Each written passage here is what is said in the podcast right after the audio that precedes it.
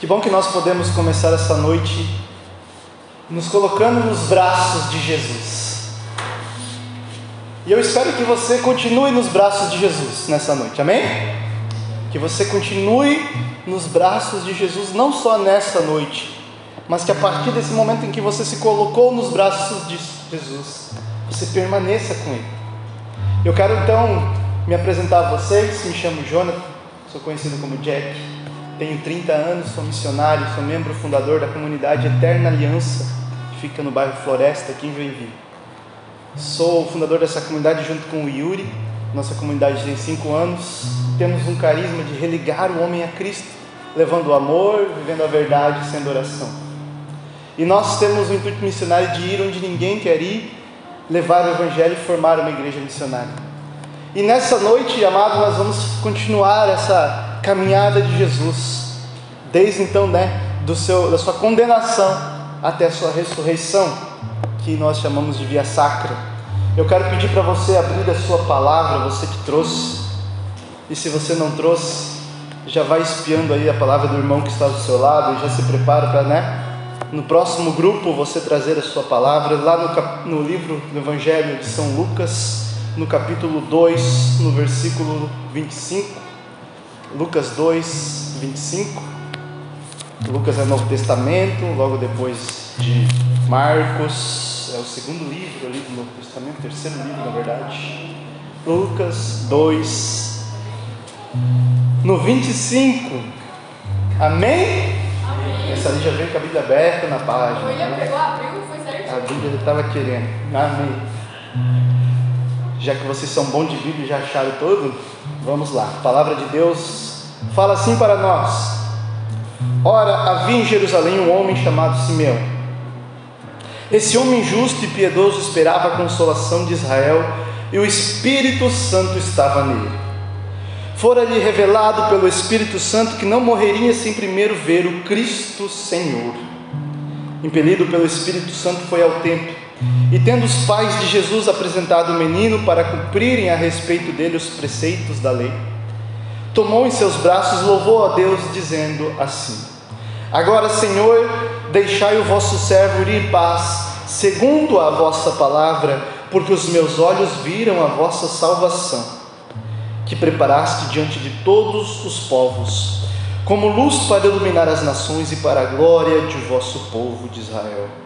Seu pai e sua mãe estavam admirados das coisas que dele se diziam. Simeão abençoou-os e disse a Maria: sua mãe: Eis que este menino está destinado a ser causa de queda e de soerguimento para muitos homens em Israel, e a ser um sinal que provocará contradições, a fim de serem revelados os pensamentos de muitos corações. E disse a Maria: E uma espada transpassará a tua alma, palavra da salvação você pode soltar o seu pulmão, sua voz e dizer bem forte. Vai. Palavra da salvação. Glória a Senhor. Amém. Então, amados, que eu quero que você entenda. Maria, nós vamos falar de Maria hoje, ela está aqui, né? Eu quero que você entenda que hoje nós estamos vivendo a via sacra e hoje nós vamos vivê-la no olhar de Maria. Imagine então que Maria é uma jovem com mais ou menos a sua idade. E aparece para ela um anjo de Deus, um arcanjo chamado Gabriel, e anuncia que a promessa que Deus tinha feito para aquele povo, de salvar aquele povo, mas não só aquele povo, mas toda a humanidade, se passaria por ela. Ela seria o canal para a salvação de toda a humanidade, que aquele que salvaria a humanidade, Deus que se transformaria em carne, nasceria do ventre dela. Uma menina com a sua idade só que sem pecado, pura e cheia de graça, amava Deus, rezava, fazia suas tarefas com muito amor. Maria, essa menina, estava jurada de casamento a José. Imagina a cabeça dessa menina que muitas coisas poderiam passar. Eu vou casar, eu tenho que preparar o enxoval, eu tenho que preparar né, a minha casa, aonde eu vou morar com José. Temos que nos organizar para para ir morarmos juntos. Mas aí Maria ouve que Deus tem um plano para a vida dela, amém? E ela fala imediatamente, sem falar para o anjo: Olha, o senhor pode me dar uns dias para eu pensar aqui, fazer uma, uma reunião em família, vou conversar aqui com meus pais? Não. Quando ela ouviu que era a vontade de Deus, que Deus a tinha escolhido, que Deus tinha um plano para ela, para Maria, imediatamente ela diz: Faça-se em mim segundo a tua palavra, faça-se em mim segundo a tua vontade. Maria, então, ela não diz, não diz um sim, né? Como a gente fala o sim de Maria, ela diz para Jesus, para Deus, que faça nela o que for da vontade de Deus, que ela aceita a vontade de Deus na vida dela. E quando ela diz aceita a vontade de Deus, preste atenção, ela aceita tudo que vem com a vontade de Deus. Ela ser mãe de Deus, mas ela também ser mãe daquele que vai ser crucificado. Ela também ser julgada e correr risco de ser apedrejada, porque ela está jurada de casamento e ela é virgem, e como ela está grávida. Então Maria não pensa em nenhuma consequência, porque se Deus é um Deus que prometeu para ela, Deus cuida das consequências de qualquer coisa que há de acontecer. E Maria não pensou em nenhuma consequência, simplesmente disse: Faça-se em mim a tua palavra. Você vai ver que depois Maria vai enfrentar todas essas consequências, essas dificuldades. Só que você vê como Deus vai agindo para cuidar que nada disso atrapalhe o plano dele para Maria e para Jesus e para a nossa salvação. O anjo visita José e diz para José que o filho que a Maria está esperando é um filho de Deus, que Maria não traiu José. O anjo visita os reis magos e fala para os reis magos não falarem para o rei que Jesus estava, tinha nascido quando Jesus nasceu e estava ali, porque o Herodes, o rei, iria matar Jesus. O anjo cuida do caminho e faz com que eles vão para o Egito para que, o Jesus, para que Jesus não morra, não seja assassinado, para que Maria não seja também assassinada por querer proteger seu filho. Deus tinha um plano e sabia que haveria consequências, mas a partir do momento que Maria disse sim, Deus cuidou de todas as consequências para que o plano acontecesse. Amém? Maria então ela vai levar Jesus para ser apresentado no templo, porque era um costume. Continua tocando aí, irmão, em nome de Jesus. Porque, para o costume daquele povo, até o oitavo dia do nascimento da criança era apresentado no templo, para que houvesse então a circuncisão, que é uma, é uma passagem, é, uma, é um costume da cultura, da religião deles. Para cumprir a lei, Maria foi lá e ofer, ofertou Jesus no templo, apresentou Jesus no templo. E nesse momento, um profeta cheio do Espírito Santo vai lá e sabe que aquele que ele vê, bebezinho ali, é o Salvador de toda a humanidade. Ele sabia como aquele homem, aquele menino iria salvar toda a humanidade, que ele iria sofrer tudo por amor a nós. E sabendo disso, ele fala para Maria: Uma espada vai transpassar a tua alma. Maria talvez tenha ficado assim assustada, como assim uma espada vai ultrapassar, vai atravessar a minha alma? Então quer dizer, vou sofrer. Mas Maria, quando ela disse sim, ela sabia que haveria consequências, e ela imaginou que talvez uma dessas consequências fosse ter algum sofrimento. Sempre tem alguma dificuldade em tudo que a gente vai decidir na nossa vida. E ela escolheu fazer a vontade de Deus e com todos os sofrimentos necessários. E é isso não fez Maria mudar nem um pingo o caminho que ela iria percorrer. Ela só ficou sabendo que ela iria passar por sofrimento. E na 13 terceira estação da Via Sacra a gente vê que depois que Jesus morre na cruz, e eles tiram Jesus da cruz, eles entregam Jesus morto para Maria. E ali está aquela espada que transpassa a alma. Imagina aquela mulher que acolheu Jesus no seu ventre, que deu a luz a ele, que sofreu, que foi perseguida, que teve que fugir, que teve que sofrer muitas coisas, porque disse sim por aquele menino, que depois o seu marido vai a, veio a falecer quando ele está entrando na adolescência, que ele precisa virar um homem. Só que mesmo sem a presença do pai José, aquele menino se torna um homem porque ele é o filho de Deus. e Maria cuida dele com todo amor e zelo. Chegando durante 30 anos, a minha idade, eu tenho 30 anos, imagine só que Maria, que Jesus viveu 33 anos e durante 30 anos Jesus morou com Maria e ele era submisso a ela, porque ela era mãe, era dona da casa, Jesus era o filho, ele obedecia à mãe. E durante 33 anos Jesus esteve na terra e durante 30 esteve submisso a uma menina, a uma mulher chamada Maria. Mas Maria não se vangloriou de nada disso. Ela continuou firme no propósito que Deus fez para ela. Quando ela viu Jesus entregue e os discípulos discorreram e disseram: Olha, prenderam Jesus. O que, que os discípulos fizeram? Tiveram medo, né? A gente vai ver que os discípulos vão fugindo, vão embora. Um se esconde, o outro que tinha entregue Jesus se mata. O Pedro nega Jesus. Todos eles começam a ficar com medo. Maria sabe que chegou a hora da espada atravessar a sua alma e de ver o seu filho sofrer.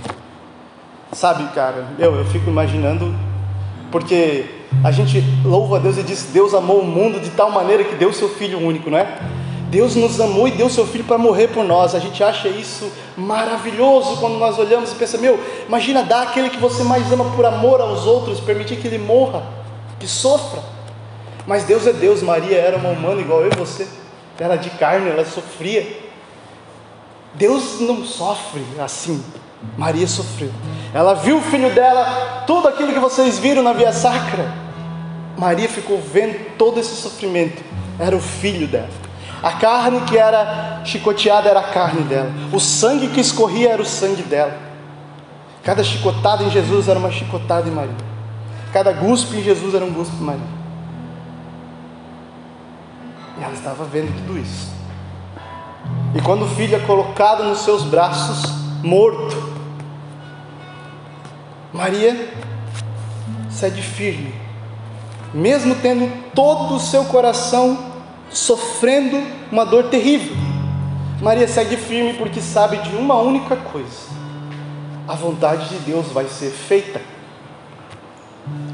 Olha só, nós talvez olhamos muito para a dor que ela está passando, mas Maria, sentindo toda a dor de perder o próprio filho, de ter visto ele sofrer e agonizar, ela não olhou para a dor que ela sentia, mas sabia que quando ela disse Fit voluntas tuas, seja feita a tua vontade, a vontade de Deus ia ser feita. E ela sabia: o meu filho morreu para que a humanidade fosse salva. Eu não, não vou ficar presa à dor, porque eu vou olhar além. Essa dor tem um motivo. A dor que eu estou sentindo, Maria sabia a dor que ela sentia tinha um motivo, e o motivo era você, era a sua salvação. E Maria não sabia que era para, para que você fosse salvo, ela precisava sentir aquela dor e ela sentiu, ela quis sentir, ela não fugiu da dor, ela não reclamou com Deus, porque o Senhor me deu um filho para depois matá-lo, não, dela não reclamou. Tu vê Maria reclamando na palavra? Maria recebe o filho morto, o sepulta. E a gente vai ver no domingo ela e a outra Maria vão visitar e ver que Jesus ressuscitou. Maria sabia que isso ia acontecer, porque a vontade de Deus ia ser feita. Os discípulos tinham medo porque ainda não eram cheios do Espírito Santo e não sabiam qual era a vontade de Deus a ser feita. Eles achavam que os homens tinham interrompido aquilo que fosse a vontade de Deus, os planos de Deus. Maria não, ela cheia do Espírito Santo confiava plenamente que aquilo que Deus queria iria acontecer. E ela fica firme aos pés da cruz, chora, sente toda a dor, mas permanece firme. Porque Maria sabia que a vontade de Deus ia ser feita. E aí eu pergunto a você, agora eu quero te te levar a entender o que você precisa levar para a sua vida a partir dessa estação, a partir desse momento. Eu quero que você entenda uma coisa: Deus tem um plano para a sua vida. Amém? Olha só, Deus pede hoje para você coisas que não se comparam com o que ele pediu para Maria. E você fica pensando duas, três, quatro, cinco mil vezes se vai dizer o seu sim ou não.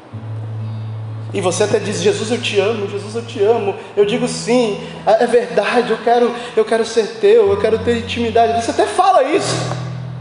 A tua, a tua boca fala que quer, mas as tuas atitudes não. Mas as tuas, o teu jeito de viver não fala isso. Você tem dito para Jesus que ama Ele, mas a verdade será que é essa? Hoje, na, hoje quem foi na missa hoje ou ontem, né, a missa de Ramos, Sabe que na hora da, da, do Evangelho, durante o Evangelho do, desse domingo de Ramos, é feito meio que um teatro, né? Então a gente vê assim: tem lá o leitor, o leitor faz o Pôncio Pilatos, né? O padre, ele é a persona Cristo, está na pessoa de Cristo, ele faz Jesus. O leitor vai fazendo, vai fazendo ali a narração da história. E o que, que sobra para nós? Sobra o povo que grita o quê? Crucifica-o. Crucifica-o! Crucifica-o! Aí eu olhei hoje para um amigo do lado e falei, pessoal, sobrou o pior papel para nós. O outro é o padre, o Pilatos, Pôncio Pilatos falou que lavou as mãos, né? Sobrou o pior papel para nós, sobrou o papel de mandar crucificar, nós pegamos o papel dos vilão. E aí aparece lá, para todo mundo, todos dizem, crucificam, e todo o povo fala assim, crucificam. Ah, eu não queria ter dito isso. Mas sabia? A gente não quer dizer isso, né? A gente não quer ir ali e ter que dizer crucificam. Mas quantas vezes não são as nossas palavras, mas as nossas atitudes crucificam Jesus? Quantas vezes nós o crucificamos? Quantas vezes nós fomos quem colocou a espada na alma de Maria, matando seu filho, fazendo com que ele sofresse por causa do nosso pecado? A partir do momento que eu conheço Jesus e vejo essa via sacra, eu vejo Jesus sofrendo, ele sendo humilhado, sendo assassinado de uma maneira mais cruel que um ser humano possa ser assassinado. E eu sei que ele não fez isso à toa, que não foi somente uma injustiça, porque acontece muita injustiça no mundo. Quando eu olho para a cruz de Cristo, eu tenho que saber que aqui é uma representação de algo injusto, que o mundo é injusto. Mas foi para fazer uma coisa que não era justa que Jesus morreu, porque não é justo que eu e você sejamos salvos, porque nós somos pecadores, nós é que merecíamos a cruz. Mas não é por justiça que Cristo está pregado, que Cristo está pregado na cruz, é por amor e por misericórdia, é diferente. E quando eu entendo que isso é um ato de amor e misericórdia para comigo, eu preciso parar de colocá-lo na cruz. Eu preciso amar a cruz e pensar, Jesus, quantas vezes eu tenho te colocado aí, eu tenho que parar de te colocar aí. Toda vez que eu caio no pecado, toda vez que eu não ouço a tua palavra, eu te coloco na cruz, Jesus. Toda vez que eu penso em mim, na minha vontade, e eu digo, faça a tua vontade, mas não faço, eu coloco Jesus na cruz, eu passo a espada no coração de Maria. Nós dizemos que amamos Jesus, mas somos os que gritam, crucificam. Caiu o papel perfeito para nós, porque é o que nós fazemos. Nós que crucificamos Jesus, os nossos pecados. Então, jovem, que Deus pede para Maria é que uma espada transpasse a alma dela e ela permaneça firme, porque a glória de Deus vai acontecer. Jesus ressuscita, Jesus fica alguns dias, 47 dias com os discípulos, 40 dias com os discípulos. Jesus sobe aos céus e Maria fica mais sete dias com eles no cenáculo. Vem o Espírito Santo, começa a igreja e chega até você hoje aqui para Deus dizer para você que o que Ele quer de você é que você pare de crucificá-lo, pare de pecar, dê, dê a Ele a oportunidade dele mudar a sua vida, dê a Ele a chance dele fazer aquilo que ele quer. Ele não mandou um anjo Gabriel falar com você, ele mandou o padre, ele mandou a palavra, ele mandou o pregador, ele mandou um grupo de oração para que você escutasse a mensagem e você fosse anunciado como o anjo anunciou, para ser anunciado a você que Deus tem vida para você, que não é essa vida mesquinha, que não é essa vida medíocre, que não é essa vida de pornografia, de ficar, de beijar qualquer um, de masturbação, essa vida de fofoca, essa vida de mentira, é, não é essa vida de viver numa mediocridade, não é essa vida de se jogar na droga, na bebida, na balada, nas, nessas porcalhadas. Ele mandou anunciar a você que ele, te, que ele quer hoje que você abandone isso, porque Ele te ama e isso não te leva à verdadeira felicidade. E Ele sabe o que é bom para você e isso não é. Ele sabe a consequência e o mal que isso gera na tua vida. Por isso Ele diz para você não fazer. Não porque Ele é um Deus durão que quer que você faça tudo o que Ele quer, não. Porque Ele quer o melhor para você. Maria sofreu toda a dor firme. Depois disso, Maria é levada ao céu. Porque ela confiou o plano de Deus acontecendo na vida dela do começo ao fim. Nada interrompeu a vontade de Deus. Deus tem uma vontade para a sua vida. Quando você dizer, Senhor, faça-se em mim segundo a tua vontade, tem que parar de fazer segundo a tua vontade, segundo o que você quer segundo a tua vontade da tua carne, a vontade dos teus amigos, a vontade dos teus pais, a vontade de não sei quem, é segundo a vontade de Deus. É segundo o que Deus quer. Pode ser que uma espada transpasse a tua alma, pode ser que haja sofrimento, pode ser que haja cruz. Mas eu digo para você, pode ser que pareça que vai haver dificuldade.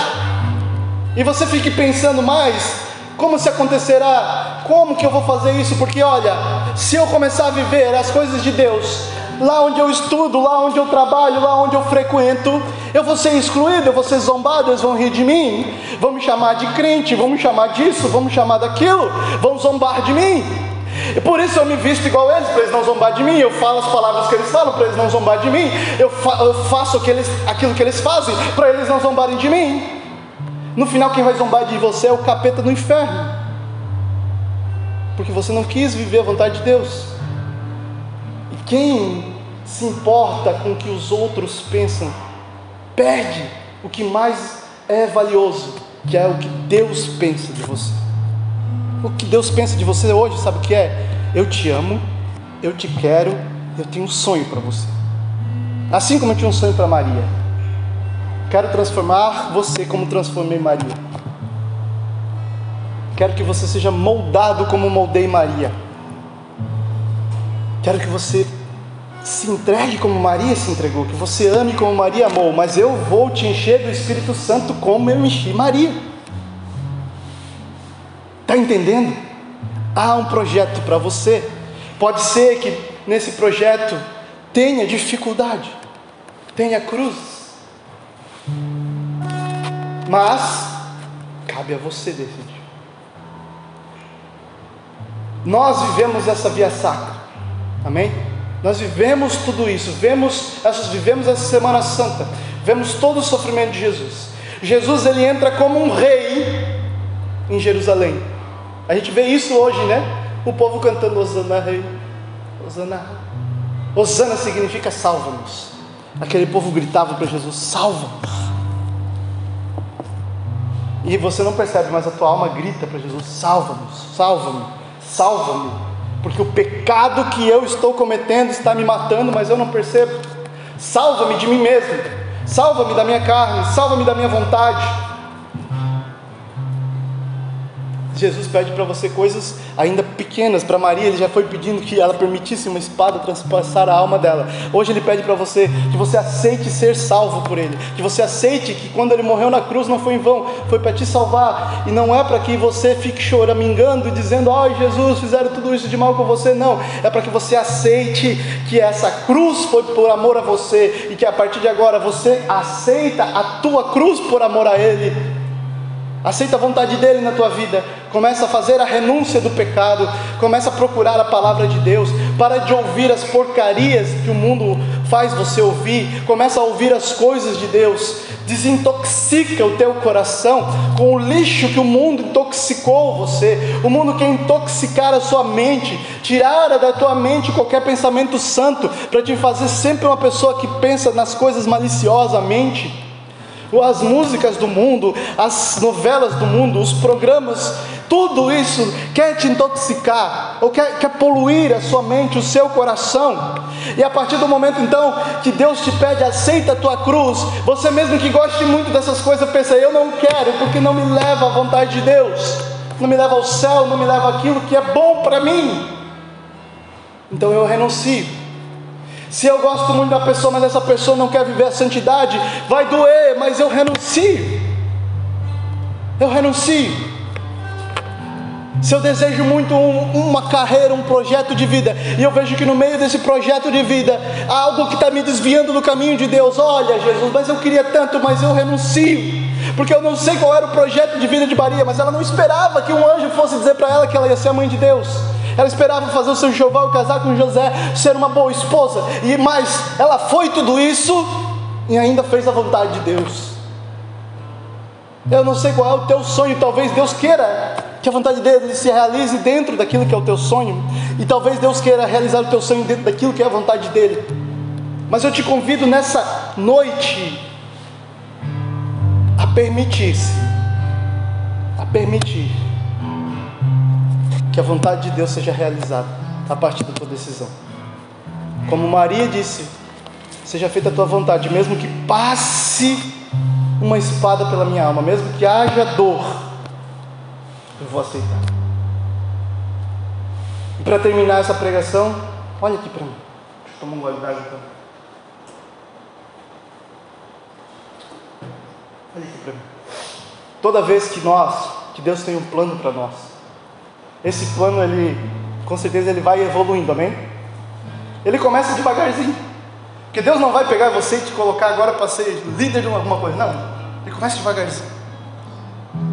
Ele começa por baixo. Ele começa cuidando de você, cuidando das tuas feridas, sarando as tuas feridas. Ele cuidando daquilo que você tem necessidade. Porque isso faz parte do plano dele. Ele não quer ninguém machucado trabalhando para ele, fazendo a vontade dele. Não. Ele quer cuidar de você. Depois que Ele vai cuidando de você e você vai começando a ficar forte, que as dores que estão no teu coração já não são mais aquilo que move a tua vida, e não ou aquilo que não deixa a sua vida se mover. Depois que Ele vai cuidando do teu coração, Ele vai fazendo você evoluir, amém? E é preciso que você cresça. Que você não fique para sempre querendo ser um bebezinho no colo de Deus. Ah, Deus faz carinho em mim, me dá comidinha, limpa minhas cagadas. Não. Uma hora Deus vai pegar você e vai te ensinar a andar. E a partir do momento que você começa a andar, Deus vai falar: Olha, anda com teus pés. Mas quando for atravessar a rua, pega na minha mão. Depois que você aprender a atravessar a rua sozinho, Ele vai deixar você atravessar a rua sozinho. Mas se você tiver medo, algum problema, liga para mim. Eu estou ali. É um pai bom, que está sempre cuidando de você. E vai evoluindo, vai evoluindo. Você vai ficando grande na fé. E aí Deus vai colocar para você o projeto um pouco maior. Amém? Agora você cresceu, né? Agora você já não, não, não come mais papinha, você já está comendo um churrasco, né?